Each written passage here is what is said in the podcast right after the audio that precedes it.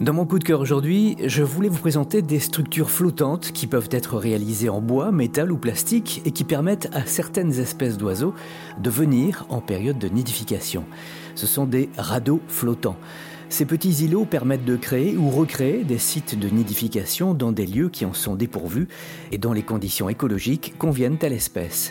Ils se substituent et imitent les endroits où les oiseaux ont l'habitude de pondre. On peut les retrouver sur de nombreux étangs, lacs ou gravières. Ces radeaux artificiels sont fabriqués de manière à préserver les nids de l'inondation en période de forte pluviométrie ou de crue et de les protéger contre les prédateurs. L'emplacement est déterminant, ils doivent se trouver à une distance de 150-200 mètres du rivage pour éviter les prédateurs terrestres. Il doit y avoir suffisamment de fond pour pouvoir flotter, au minimum 40 cm d'eau, être à l'abri du vent pour éviter les embruns et d'être secoué en permanence. Et puis, sur un plan d'eau, la nourriture est également à portée de bec, avec des insectes ou bien des petits poissons pas loin. Ces radeaux flottants pour les oiseaux installés sur des plans d'eau leur offrent un habitat sûr et un endroit pour nicher. Même si ces lieux sont artificiels, ils ont le mérite d'exister, en particulier dans les zones où ils ne sont plus présents, en raison des aménagements et perturbations humaines ont été dégradés ou détruits.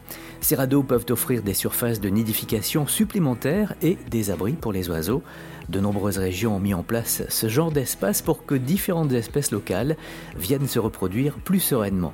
Généralement, lorsqu'un radeau est colonisé, il l'est souvent par une seule espèce. Ces sites permettent également de sensibiliser les humains sur l'importance de la conservation de la faune et de la flore, et puis, histoire de se connecter un peu plus, cela permet aussi de les observer à distance sans toutefois les déranger.